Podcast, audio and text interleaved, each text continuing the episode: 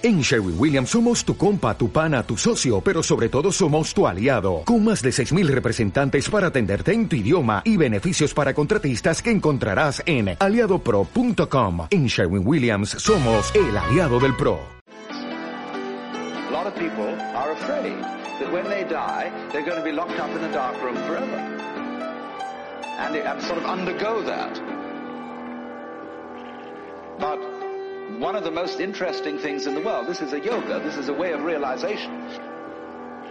Try and imagine what it will be like to go to sleep and never wake up.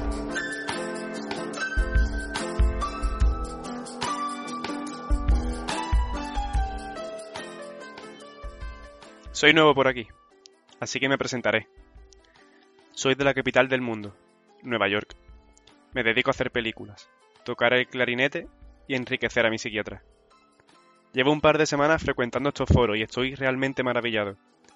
En el fondo, todo micromundo acaba convirtiéndose en lo que es el mundo. Amores, desamores, pasiones, odios, rencillas, intereses, tontos, listos, buen... Ah, suficiente. ¿Qué pasa, Alberto? ¿Cómo estamos? Pero, o sea, ¿qué era? ¿Te acuerdas lo que hicimos en la radio cuando hicimos el cursillo ese? Sí, cuando hicimos el curso, sí. Pues un extracto, eh, quería leer algo porque me he dado cuenta que a veces cuando empezamos a grabar, como que tengo la sensación de que empiezo en frío, ¿sabes? Y como que me cuesta pillar un poco el ritmito. Ajá. Así que he pensado que para empezar podía leer un fragmentillo hasta que yo vea que caliento la voz, que entro en calor y ya pues eso. O sea, has dicho, ya que empiezo en frío me voy a poner algo difícil para empezar, ¿no? Sí, sí, después me he dado cuenta, la verdad. Sí, después. Cuando he ido a empezar... Sí, sí. no ha sido buena idea. Me dado cuenta tarde, pero me dado cuenta.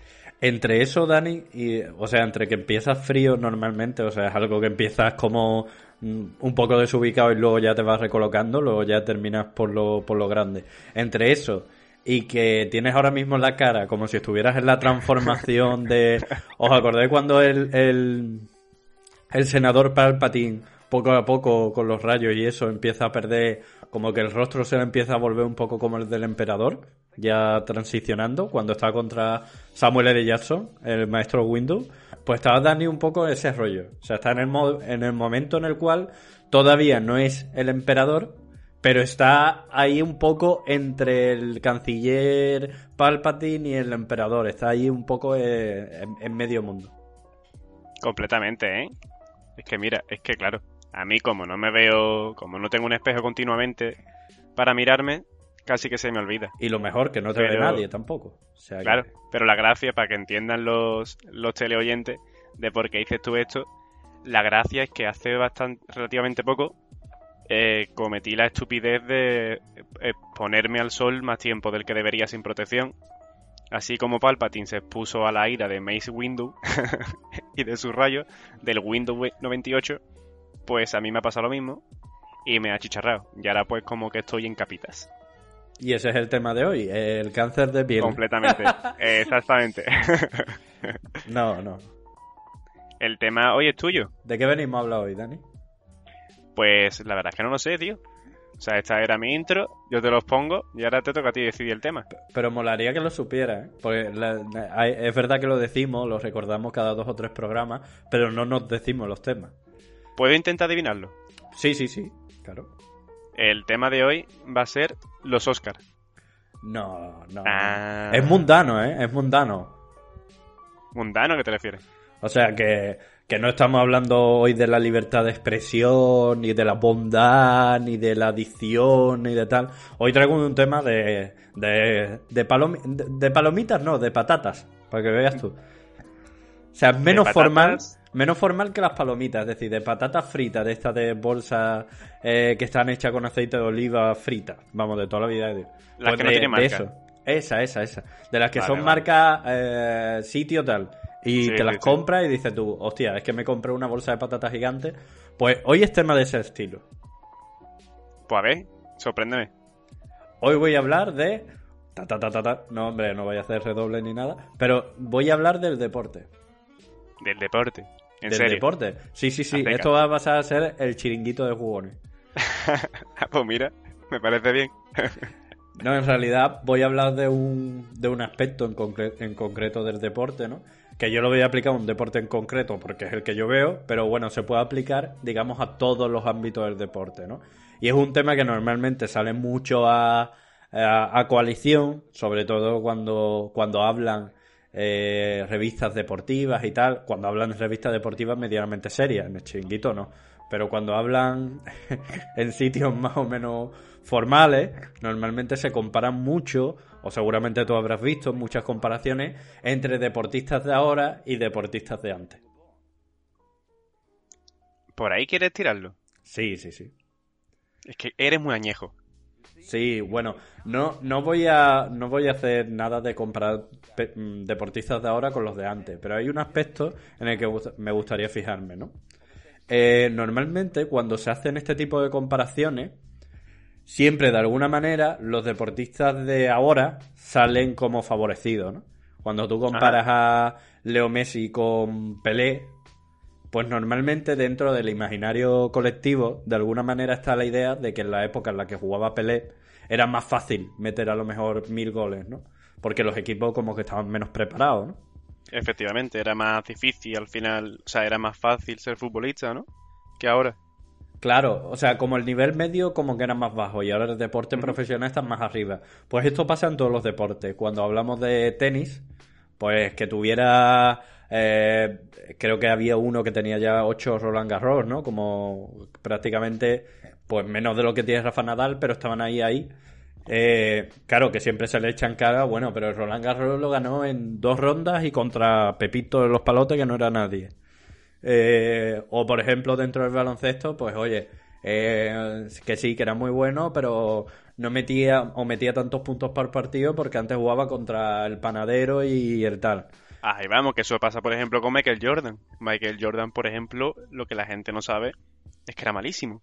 Fíjate, si era malo, que al final se tuvo que ir de baloncesto y ponerse a jugar al béisbol o al golf. Porque ya como que el chiste y la broma de que era bueno lo pudo mantener un añito, dos añitos. Pero ya a partir de la película de Space Jam la gente vio que era tu película, que era tu fantasía y tuvo que irse a otro deporte. El otro día hubo un humorista, no te voy a responder eso, pero el otro día, el otro día hubo un humorista que dijo, em, mm, América ahora mismo es como eh, Jordan cuando estaban los Wizards. Jordan dejó el baloncesto de los Chicago Bulls en el 98 y volvió en el año 2001 para donar todo lo que ganase con el 11S, ¿no? Y, y, bueno, volvió para, ya, con 39 años creo que era, 39 y 40 años, jugó un par de temporadas en las que eh, jugó muy bien, ¿no? Pero no llegó al nivel, obviamente, con 39 años ya de que tenía acostumbrado Jordan, ¿no? Que era un nivel, bueno, pues te parto la cabeza. Entonces, este humorista, es una comparación que me hace a mí mucha gracia. Y dice, América es ahora mismo como Michael Jordan cuando estaban los Wizards. Dice, si el partido está a falta de 10 segundos eh, y tienes que tirarte un último tiro, pues sigue siendo el mejor, ¿no? Entonces tú le pasas la pelota a América para que enceste, ¿no? Pero no le darías un contrato de 10 años. O sea, ahora mismo está como en época de decadencia, ¿no? Este, no le darías un contrato de 10 años a un tío que tiene ya 39 y que sabe que no te va a durar. Y me hacía mucha gracia porque venía un poco eh, a coalición con este tema, ¿no? ¿no? tanto, porque estamos hablando de deportistas en un periodo muy cercano, ¿no? Pero es verdad que siempre se recuerda peor esa época que, de lo que era, ¿no? De lo que era porque jugaba bien en aquella época Michael Jordan. Eh, fuera parte de la broma esta que he soltado de Michael Jordan aquí y que yo me haya enrollado. Te agradezco que lo catalogues como broma. la verdad que estoy siendo tremendamente generoso. quiero romper una lanza a favor porque he leído varios artículos eh, periodísticos, sobre todo de Estados Unidos, hablando sobre la situación de los deportistas de antes. Entonces, eh, siempre se ha deslegitimizado de alguna manera la capacidad de los deportistas de antes, diciendo que, bueno, los deportistas de antes, pues no eran físicamente, por ejemplo, uno de los comentarios que siempre se hace es que no eran físicamente, no estaban al nivel de de los deportistas de ahora, ¿no? Que tú comparas a Cristiano Ronaldo con un futbolista de los 80 y que no está al mismo nivel físico, no podría aguantar los partidos que aguanta Cristiano Ronaldo y no podría aguantar el tiempo que está aguantando, por ejemplo, Cristiano Ronaldo, ¿no? Y espera, espera. O sea, tú vas a soltar ahora un argumento a favor de la gente, o sea, de los deportistas más antiguos, ¿no? Que has visto en, en artículos periodísticos de Estados Unidos. Sí, bueno, la Bueno. ref- Dime, dime. Dime, dime. No, que te esperes antes de soltar el argumento ese, porque a mí me gustaría dar mi opinión de por qué creo que es verdad que los, que los deportistas actuales son mejores que los anteriores. Entonces, Bueno, pero- antes de que tú des el palo, es que si no, no, no voy a defenderlo con mi- o sea, convencido. Ah, bueno, vale. Entonces tú... Vale, vale. Yo te iba a decir que yo los pongo y luego tú, tú ya me contradices. Pero... No, porque no voy a estar, no, no voy a estar motivado. Vale, voy a entrar en un partido que está perdido y voy a pasar. Pues puedes hacerlo ya si quieres.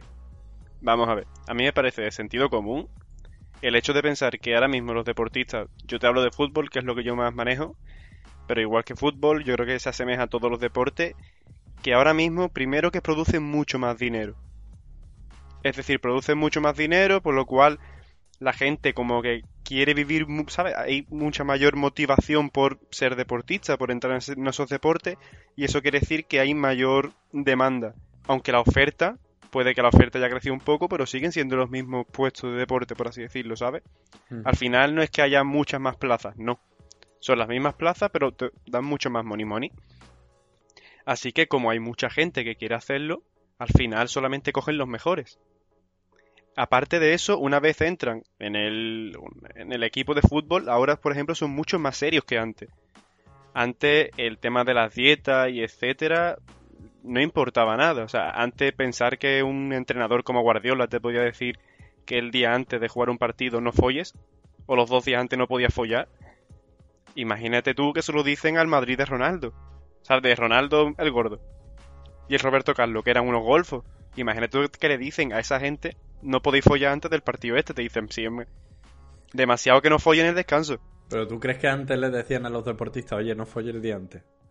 Antes no, pero que ahora, antes que ni se imaginaba que podía pasar. Ahora ha llegado a tal punto de que en- eh, Guardiola le dijo a su, no me acuerdo en qué equipo era, creo que era en el City, les pidió a sus jugadores que nada de relaciones sexuales los dos días antes porque eso significaba que iban a liberar tensiones y los quería a tope, ¿sabes? Los quería súper concentrados y a tope. Yo eso no me imagino que pase, que pasara en equipos ante- o sea, antiguamente. Con esto quiero decir que actualmente se tiene además una exigencia junto con una preparación de dietas, de fisioterapeutas, etcétera, que ayudan a que cada persona, cada deportista esté siempre al máximo de rendimiento y en una y al máximo de sus capacidades físicas. Entonces, por esta razón, creo que si tú cogieras al mejor futbolista o al mejor deportista en cualquier deporte de ahora, de la actualidad, con el que era el mejor hace 50, 60 años, ganaría el de ahora. Vale, vale. Oye, argumentos convincentes son. También te digo, Muchas gracias, joder. Guardiola va un poco, un poco atrasado, ¿eh? También te digo si eso es verdad. Porque en el boxeo llevan 60 años eh, con la norma esa de que no se pueden tener relaciones los meses antes de un combate, no los días, sino los meses, ¿Meses? antes de un combate. Claro, es decir, si tú, por ejemplo, eres un púgil y vas a tener un combate en noviembre, de aquí a noviembre no puedes tener sexo.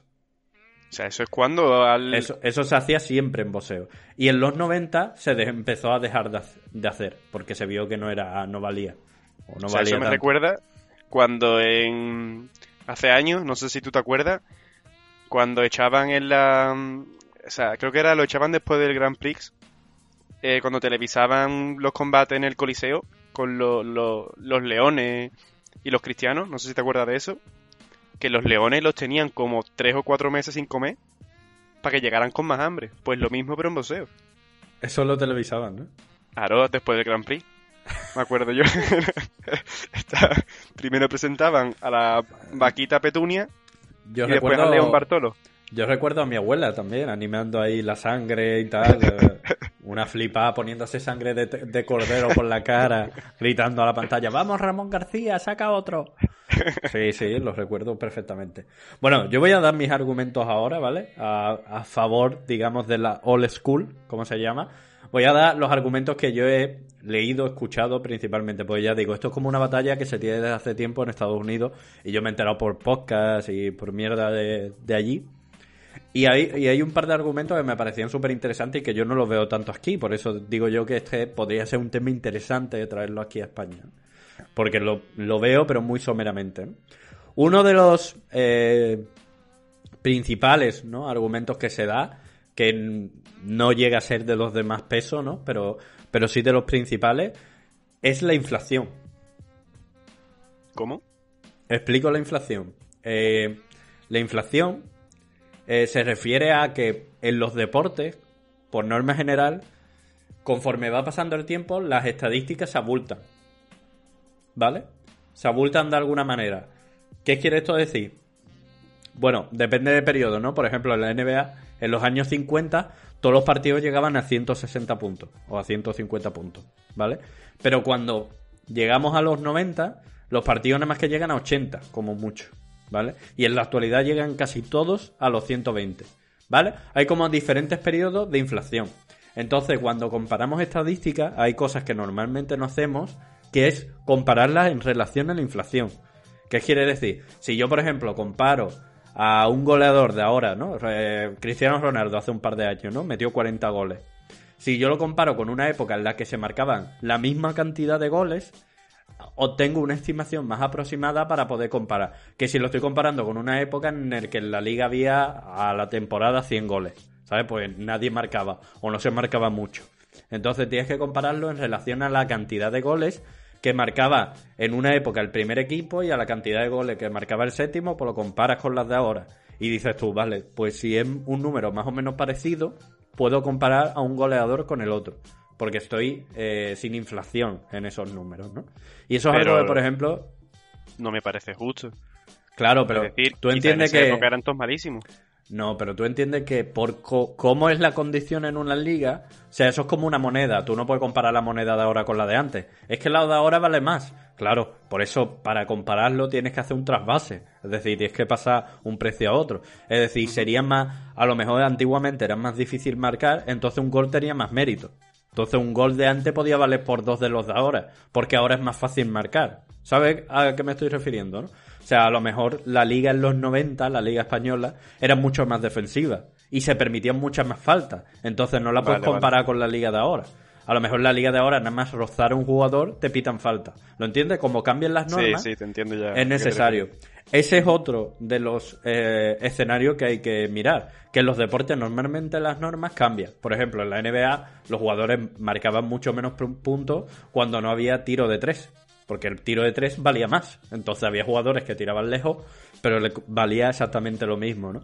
En el fútbol también había normas, por ejemplo, de, con el tema del contacto también, con el tema de los tiempos, que han ido variando un montón. Por ejemplo, lo del el gol definitivo. Eh, no se termina el partido hasta que no hay un gol final. O sea, hasta que no se marca un gol para desempatar. Durante ese tiempo, digamos que hay de más, ¿vale? Puede haber unas estadísticas de más que no hay ahora, porque no existe ese tipo de competición. ¿Sabes a lo que me estoy refiriendo? no? Sí, y sí, entonces, sí. y entonces es muy importante tener en cuenta los factores, digamos, del deporte en sí a la hora de comparar. Pero también hay algo que parece eh, lógico, ¿no? Y es, siempre se dice, pero ahora se gana mucho más dinero y tal. Es cierto. Pero, por ejemplo, lo que la gente suele obviar es que si comparásemos o pusiéramos a jugar a un deportista de antes con el de ahora, sería por defecto con un mismo modelo. Es decir, eh, ahora los deportistas tienen un montón de preparación. Eso que, que facilita. Por ejemplo, que un deportista como Cristiano Ronaldo pueda estar toda su vida corriendo hasta que se retire. ¿Qué pasa? Eso también es, entre comillas, real. Si hubiese nacido antes, se hubiese lesionado. ¿Qué quiere decir? Que todas esas estadísticas también están infladas de alguna manera por su longevidad gracias a la circunstancia que tiene. Y después que si lo comparásemos con lo que se dice, ¿no? Y si Pelé estuviera ahora sería un Mindundi. Bueno, es que si Pelé estuviera ahora, lo mismo tenía las mismas máquinas para entrenarse que Cristiano Ronaldo y Messi y la misma alimentación. Entonces, cuando comparamos, tenemos que comparar también teniendo en cuenta de que esos privilegiados, esos que deslumbraban, iban a estar al mismo nivel de preparación o al mismo nivel de fortaleza. ¿no? Y otra de las condiciones que se olvida es que antes la vida era mucho más difícil, pero mucho más difícil. ¿A qué te refieres? O sea, eh, estuve leyendo un artículo y lo tengo aquí abierto, nada más que para contarte dos o tres historias de cómo A ver. de cómo eran los viajes en la NBA eh, cuando eran los años 50. Es decir, hacía 20 años prácticamente que se habían popularizado los vuelos en Estados Unidos. Entonces, eh, ahora, por ejemplo, en la NBA juegan un partido hoy, otro mañana y otro pasado. Y prácticamente tienen que pasarse todo el tiempo en vuelos porque, eh, yo qué sé, un partido es en Phoenix, el otro en Los Ángeles y el otro en Boston. Entre todas esas localizaciones hay como 10.000 kilómetros. Es decir, tienes que salir un partido y coger un vuelo. Pero ahora estamos hablando de que ellos tienen vuelos privados. En la época cogían vuelos de clase turista. Y hay algunas historias muy espectaculares, ¿no? Por ejemplo, cuentan que ahora mismo hay un equipo, digamos, de personas que se ocupan de llevar los equipajes y de llevar eh, las cosas. Y en la época, en los años 50, tú no solo tenías que llevar el equipaje, sino que normalmente el rookie, el nuevo, el novato, tenía que llevar los seis balones que te tienes que llevar para entrenar en el campo del rival. Es decir, el rival no tenía balones para que tú entrenaras allí. Es como si el Madrid tuviera que viajar con balones para poder hacer el entrenamiento previo al partido allí, porque allí no te van a dejar los balones. ¿Vale? Y también si el capitán del equipo quería llevar algo, yo que sé, un Satisfyer, pues lo tenía que por ejemplo, pues lo tenía que llevar el rookie. Es decir, el rookie tenía que cargar con su maleta y con la maleta del capitán del equipo porque era el capitán del equipo.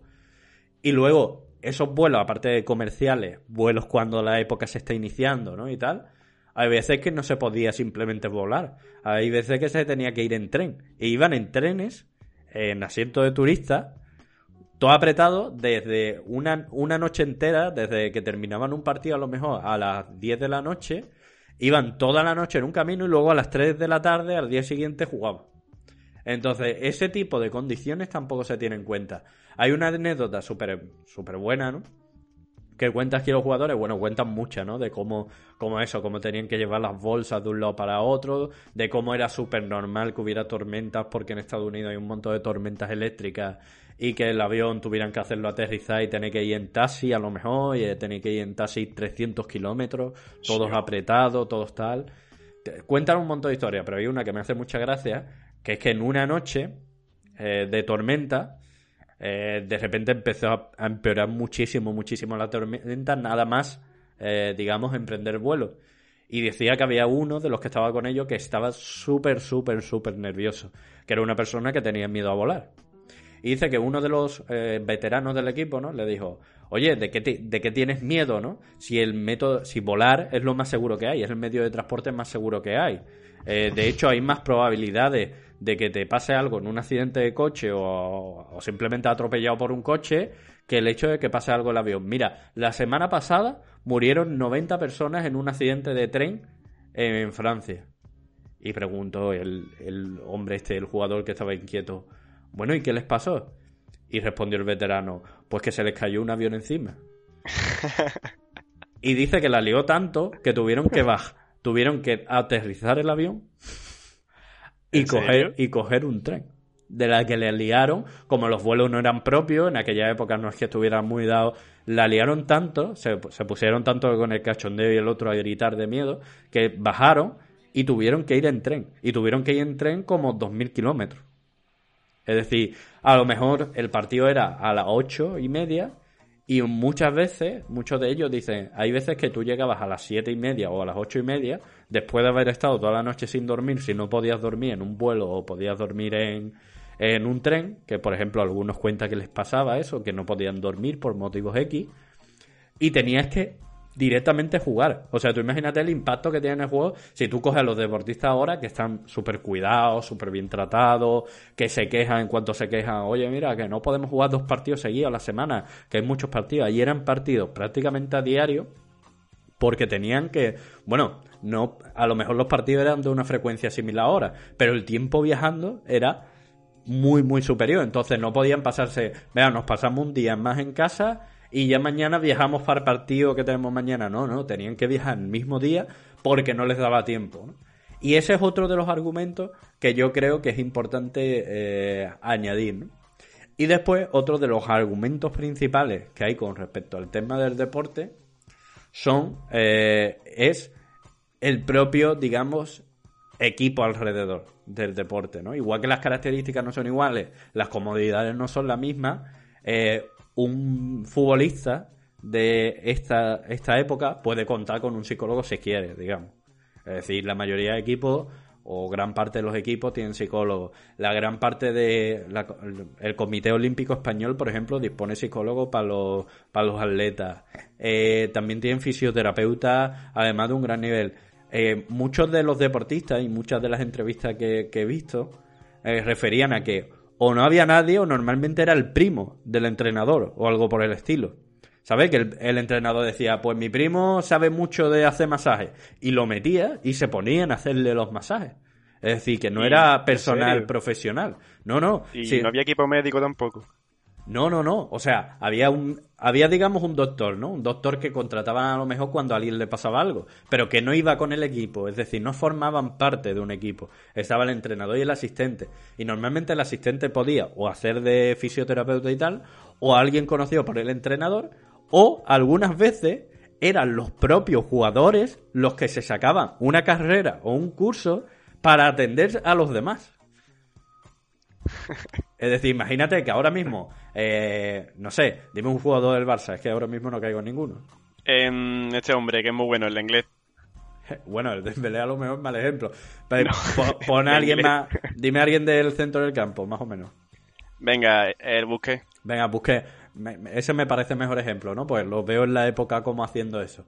Tú imagínate si a un jugador de estos de, de, organización, que no sea de los que más puntos mete ni nada, ni nada, le dicen que tiene que hacer un cursillo para aprender a darle masaje a los demás. Para en medio los descansos, por si hay alguna lesión o algo, haga las funciones de, de fisioterapeuta. Perdón. Es brutal. O sea, es una distancia entre la formación de uno y la formación de otro, ¿no? De locos, es una diferencia que flipas. Claro, entonces cuando se ningunea de alguna manera las estadísticas antiguas, ¿no? Diciendo, es que eh, este se estaba enfrentando con gente que no tenía capacidad física o no tenía tal. Claro, pero tienes que marcarlo. O sea, él tampoco tenía las condiciones o las seguridades del entorno para tener esa capacidad física. Era por encima de lo natural en la época. ¿Sabes a qué me refiero? Si esa persona hubiese nacido, nacido hoy con las ventajas que tiene hoy, por ejemplo, las infiltraciones, eh, los fisioterapeutas prácticamente en todos los entrenamientos, sesiones de entrenamiento que fueran se completas, que no tener compagina con un trabajo, eh, tener dinero suficiente para que los transportes y todo eso se faciliten. Si tuvieran todas esas milongas, ya sería un beneficio físicamente. O sea, ya estaría por, por encima de la media físicamente, ¿no? Y una de las reflexiones finales que, que me hizo mucho, me dio mucha pena a la vez y, me gustó mucho un deportista, dice, básicamente el único motivo por el que el deporte de antes se, se echa atrás o se tira por tierra es porque la gente que lo vio en su momento o la gente que pudo disfrutar de estos deportistas se va muriendo. Y me parece, oh. me parece una forma muy bonita de simplificarlo todo. Es decir, obviamente nosotros estamos eh, súper llenos en la vista. De momento, pues con Michael Jordan sigue pasando porque hay gente, mucha gente viva que lo vio jugar, ¿no? Pero imagínate cuando pasen 60 años. Dirán que las estadísticas esas eran porque en la época era más fácil o porque las reglas eran muy estúpidas y se permitían muchas cosas. Pero que siempre es muy fácil relativizar cuando la gente que puede discutir contigo está muerta, ¿no? Y me pareció una forma muy bonita. Y me pareció también un debate muy interesante, que aunque aquí estamos teniendo una forma muy zángana, muy mundana, muy triste, porque no somos periodistas deportivos ni nada, me pareció un debate súper interesante, que yo, no sé tú, pero yo no suelo ver en ningún sitio por aquí por España.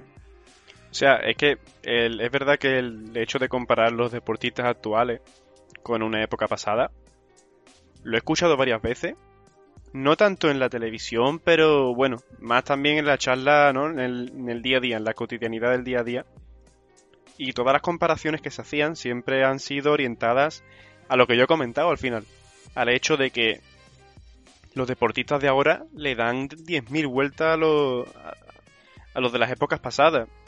Y es verdad que se hacía, esa comparación se hace de una forma en la que minusvalora, ¿sabes? La, el talento y la capacidad de esos deportistas más antiguos. Y es verdad que nunca se tiene en cuenta, o pocas veces he escuchado yo, que se tengan en cuenta, o, sea, que, o que se comenten los argumentos que tú acabas de decir, que la verdad es que yo no lo había pensado tanto, tiene todo el sentido del mundo y claro, obvio que es así. Y es verdad, no es, para nada es justo hacer la comparación porque obviamente imagínate tú A Pelé, Maradona, todo ese tipo de jugadores que quizá, por ejemplo, tenemos también a, al Mágico González. Que Mágico era un golfo. que Mágico González no triunfó en su época porque le gustaba mucho la fiesta y etcétera, pero bueno, quién sabe, ¿no? ¿Qué hubiese pasado en la época actual? Quizá, de hecho, por su forma de ser, tampoco podría haber llegado a ser profesional, ¿sabes? No, no hubiesen confiado en el otro algunos equipos. Porque quizá ahora te viene un chaval que por mucho talento que tenga, tú lo ves que no tiene, que no tiene una actitud, ¿no? Que tú puedes decir, esta persona va a trabajar, va a esforzarse, va a ser un buen profesional. Quizá ahora lo prefieren rechazarlo y no aceptan jugadores así.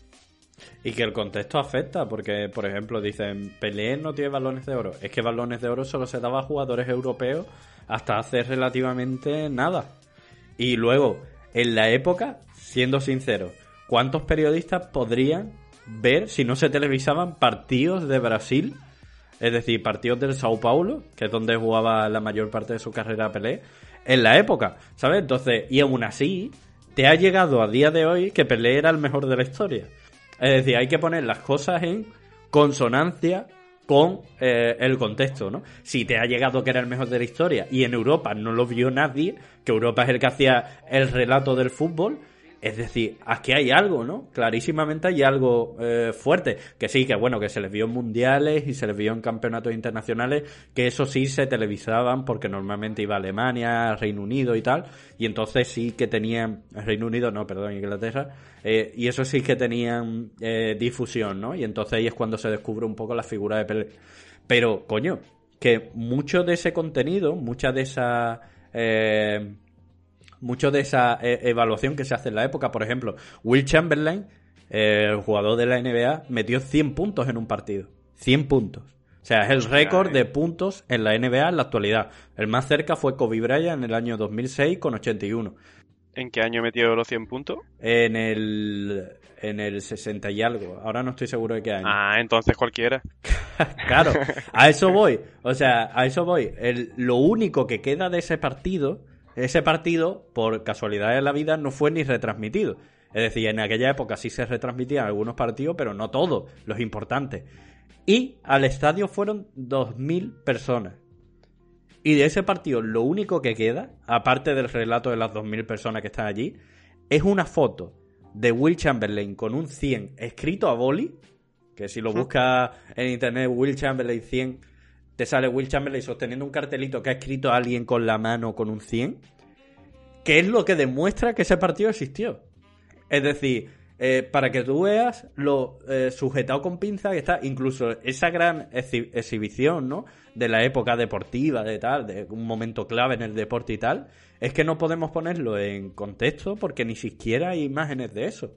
Entonces, los únicos que lo saben son los periodistas que estaban ahí esa noche, eh, el registro de radio que hay de lo que se retransmitió en radio aquel día y las 2.000 personas que estuvieron allí. Ya está, no hay nada, no hay nada más de eso. Entonces, es muy normal que a la hora de nosotros compararlo con todo lo que hay ahora, ¿no? Que puedes ver cualquier partido grabado después de, yo qué sé, de, de 30 años para acá, prácticamente lo puedes ver todo porque todo está recogido en archivo y está en tal.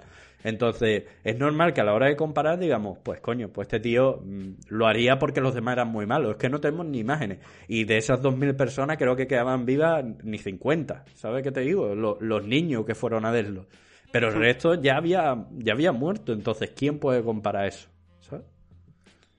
Sí, tienes razón. Tienes razón. Al final estamos siendo bastante injustos al compararlo de la forma. Lo que, o sea, claro que se puede hacer la comparación, pero ya que la vamos a hacer, ¿no? Hacerla de una forma justa y una forma completa, teniendo en cuenta el contexto y todos los factores que, como tú acabas de exponer, afectan gravemente. O sea, es que cosas tan que nos pueden parecer tan, tan tontas como el transporte, el hecho de cómo viajar, ya no te estoy diciendo de la preparación, etcétera, no, no, del transporte. Joder, que tú viajes en un avión eh, esto, la parte turista, un avión de la calidad de aquella época, que los vuelos serían como serían, y que después, sin dormir nada, tengas que jugar un partido, no me jodas, me va a comparar eso con el que llega horas antes, duerme en un hotel que flipa con su camita perfecta, ¿sabes? Es que es otro rollo completamente distinto. Claro, es que eh, habría. Lo, lo, lo interesante aquí de estas comparaciones sería de alguna manera si ponemos los deportistas de ahora en ese contexto. Es decir, pon tú a Cristiano Ronaldo sin poder eh, realizar el ejercicio que hace, eh, pegándose no sé cuántas horas sin dormir en un tren, tumbado a la Bartola, para luego enfrentarse a un equipo mm, de yo que sé dónde, de Rumanía o cualquier sitio de esto por la Champions, y enfrentándose en un césped hecho mierda, todo lleno de boquetes, el que cual te tienes que comer sí o sí, ¿no? Entonces, ¿cómo comparamos a estas estrellas? Pues normalmente, y la forma mm, que se suele proponer es por estilos. Es decir, proponerlo por el estilo de juego que tenía, por la capacidad de pase, basándote en un análisis muy subjetivo. Pero los análisis objetivos, a través de la historia, es decir, basado en datos, ¿quién tiene más balones de oro? ¿Quién tiene más goles? ¿Quién tiene más no sé qué? Venga, pues estos son los mejores. Esos análisis objetivos no tienen ningún sentido. Pierden toda la, esencia del deporte. Porque no solo ha cambiado el deporte, sino ha cambiado todo el contexto deportivo. Desde aquí quería lanzar un poco el mensaje de que a la hora de evaluar o a la hora de, igual que nos pasa en muchos contextos, ¿no?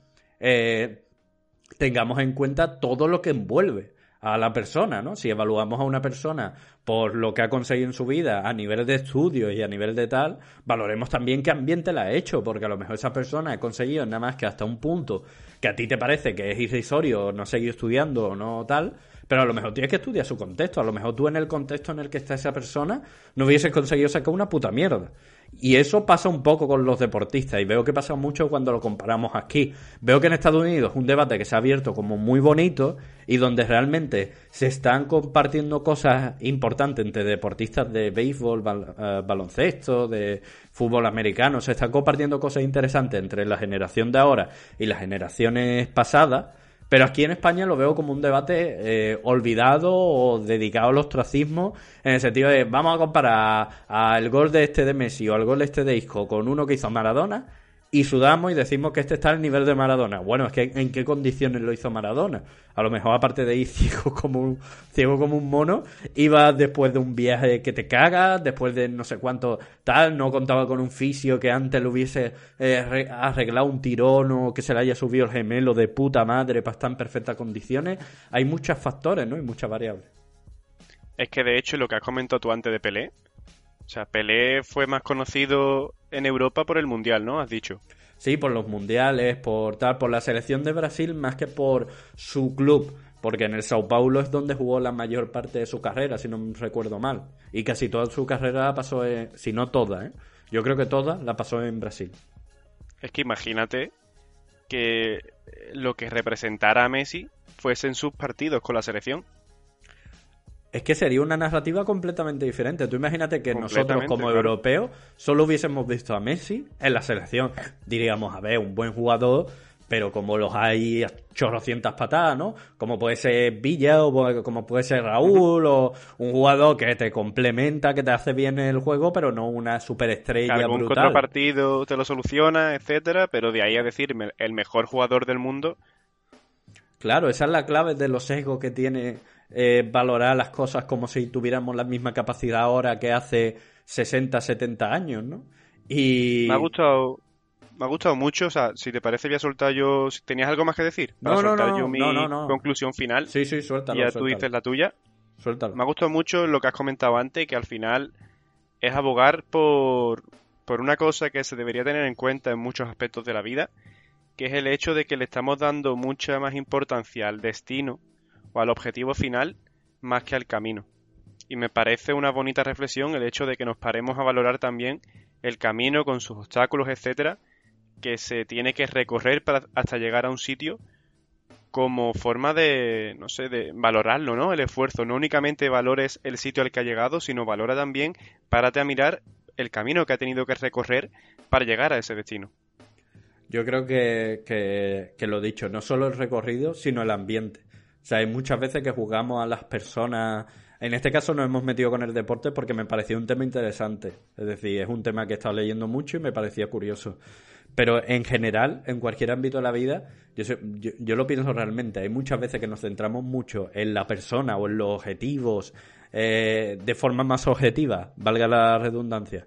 Pero de forma más objetiva y más, eh, digamos, estricta y más eh, numérica posible.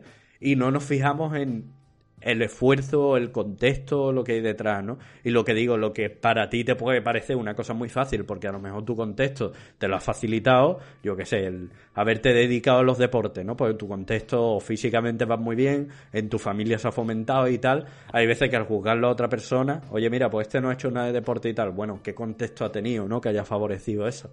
Eh, igual que esto en cualquier tema de la vida, ¿no? Por eso os quiero dejar un poco ese mensaje que no tengamos tanto en cuenta eh, los números, los datos objetivos y tal, que son importantes, pero que también nos dediquemos un tiempo y dediquemos un poco de evaluación a lo subjetivo, porque yo creo que también hay mucho ahí, ¿no? Mucho de fondo y mucho que se puede valorar. Completamente. Eso, que no hay una única regla. No hay una única mm, vara de medida que sea general para todos. Que al final eso depende muchísimo y es completamente subjetivo y no debemos de, caer en el fallo, en el sesgo de utilizar la misma vara de medida para todas las personas y todas las situaciones.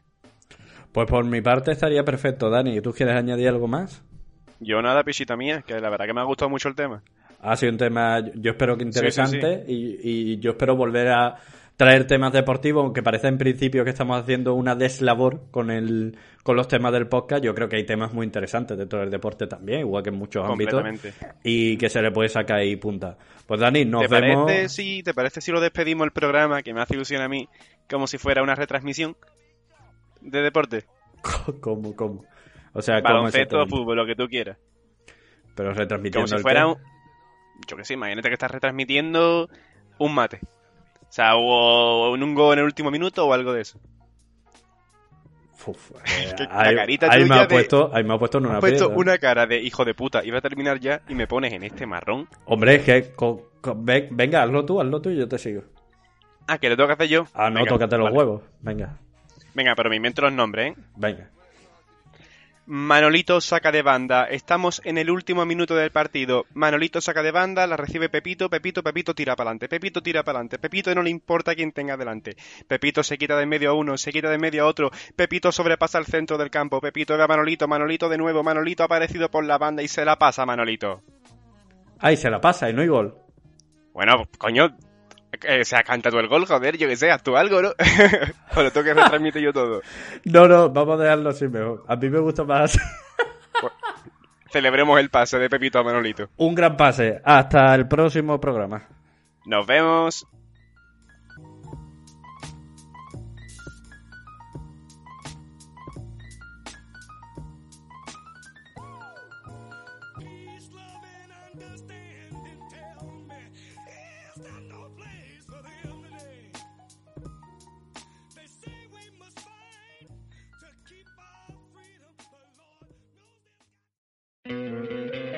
¿No te encantaría tener 100 dólares extra en tu bolsillo? Haz que un experto bilingüe de TurboTax declare tus impuestos para el 31 de marzo y obtén 100 dólares de vuelta al instante. Porque no importa cuáles hayan sido tus logros del año pasado, TurboTax hace que cuenten. Obtén 100 dólares de vuelta y tus impuestos con 100% de precisión. Solo con Intuit TurboTax. Debes declarar para el 31 de marzo. Crédito solo aplicable al costo de la presentación federal con TurboTax Full Service. Oferta sujeta a cambios o cancelación en cualquier momento.